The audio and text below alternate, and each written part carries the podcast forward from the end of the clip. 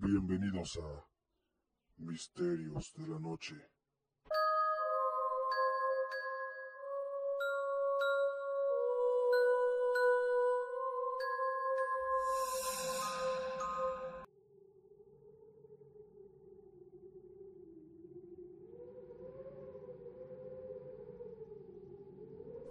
Esta historia no me pasó a mí, pero le pasó a uno de mi familia y espero les agrade. Tengo unos tíos por parte de mi madre que viven en una zona alejada de la ciudad, allá en Matamoros, Tamaulipas. Ellos acababan de adquirir ese terreno y como saben, cuando las colonias son nuevas, no cuentan con todos los servicios necesarios, entre ellos la luz y el agua. Ellos apenas se habían hecho una casita de madera en un terreno muy grande y alejado de todo. Su primer vecino estaba más o menos a un kilómetro de ahí, y todo a su alrededor era maleza y árboles grandes. Su familia estaba compuesta por seis personas, mis dos tíos, dos primos pequeños, un bebé y mi abuela. Ellos me cuentan que sus noches eran oscuras completamente y solo la luna y las estrellas eran su compañía, o por lo menos eso era lo que ellos creían. Una noche, ellos pensaron que todo sería normal, pero eso estaba más que alejado de la realidad. Ellos estaban sentados afuera de la casa, solo con sus antorchas y nada más. Cuando a lo lejos escucharon perros ladrando y vieron que se aproximaba un anciano encima de un carretón jalado por un caballo. Nada extraño en esa zona, para ser sinceros, ya que mucha gente se dedica a eso. Lo extraño aquí es que era casi de noche. El anciano se detuvo frente a la entrada de la casa y les pidió un vaso de agua y algo de comida. Él decía que tenía días sin tomar agua y sin comer. Ellos se enternecieron demasiado, que no dudaron en servirle un plato de comida y agua. El anciano se sentó a comer enfrente de ellos y mientras comía, les agradeció profundamente y elogió su humildad y lo cálida que se veía su familia y su hogar. El anciano miró tiernamente al bebé que mi tía cargaba en sus brazos y preguntó su edad. Mi tía confiadamente le dijo que apenas tenía un par de meses de haber nacido y que el bebé había sido su regalo de año nuevo, ya que había nacido el primero de enero del 2000 a las doce de la medianoche. El anciano se sorprendió mucho y dijo que era un niño especial, porque había nacido en esa fecha y en esa hora, y que el bebé sería grandemente custodiado por su señor. Terminando de decir esto, agradeció por la comida y el agua, dio su despedida al mismo tiempo que decía, esperaba volver pronto a visitar a tan bella familia humilde.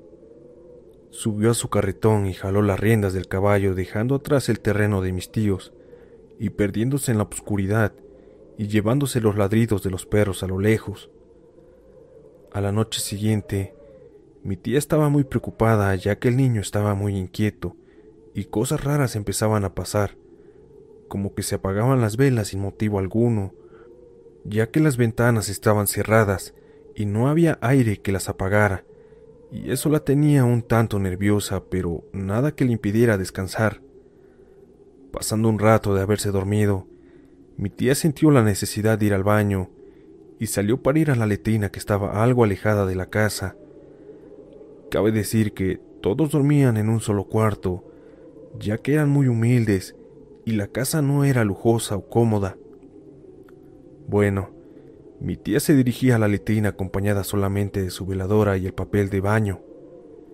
Llegando a la letrina, se sentó y orinó mientras escuchaba a lo lejos los perros ladrar, recordando aquel anciano que los visitó ese día.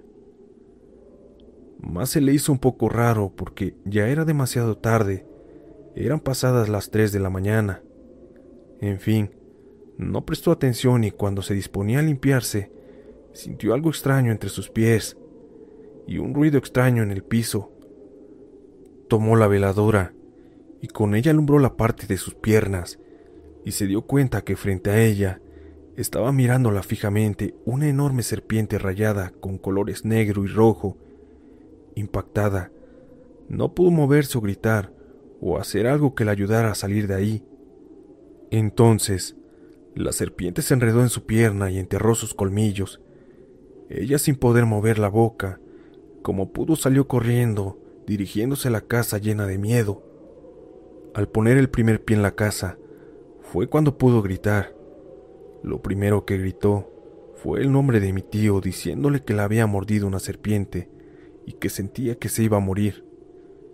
Mi tío, asustado, pegó un brinco y trató de calmarla, pero ella estaba histérica y pálida. Cuando por fin pudo controlarse un poco, la miró y le preguntó que dónde la había mordido.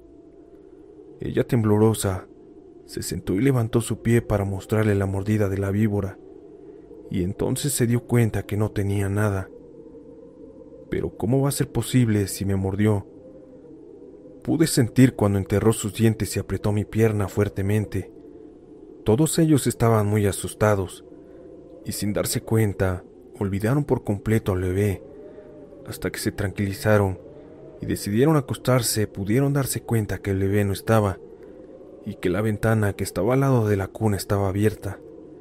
Enseguida, como locos, buscaron por todos lados gritando, desesperados por el bebé sin poder encontrarlo. Salieron de la casa buscando hasta por debajo de las piedras sin poder entender qué rayos pasaba.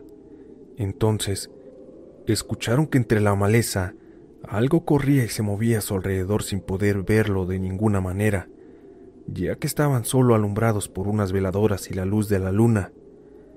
A lo lejos, mi tía escuchó que lloraba un bebé, y sin pensarlo, corrió solo escuchando el llorido del niño.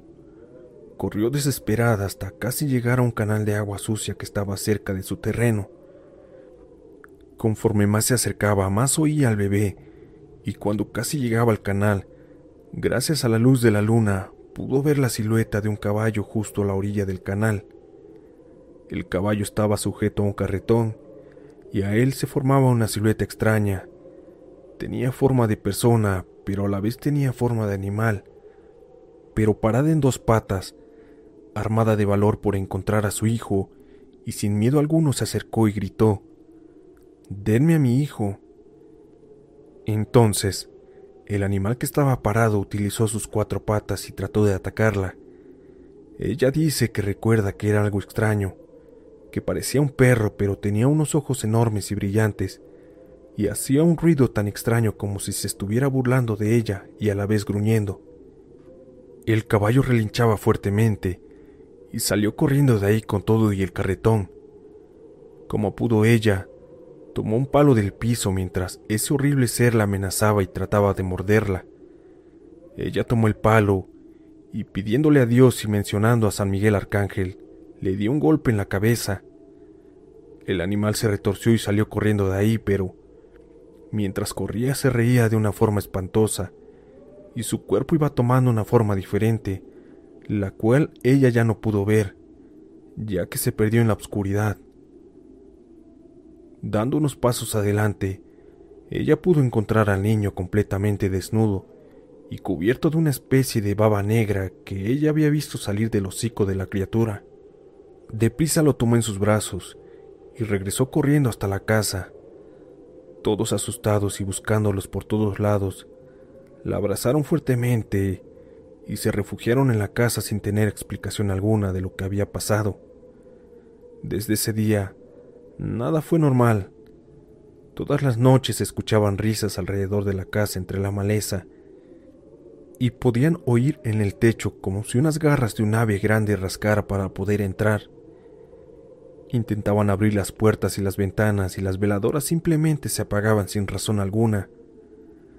Hartos y temerosos de todo esto, la abuela les mencionó que todo eso era a causa de no haber bautizado al niño o de consagrárselo a Dios de alguna manera.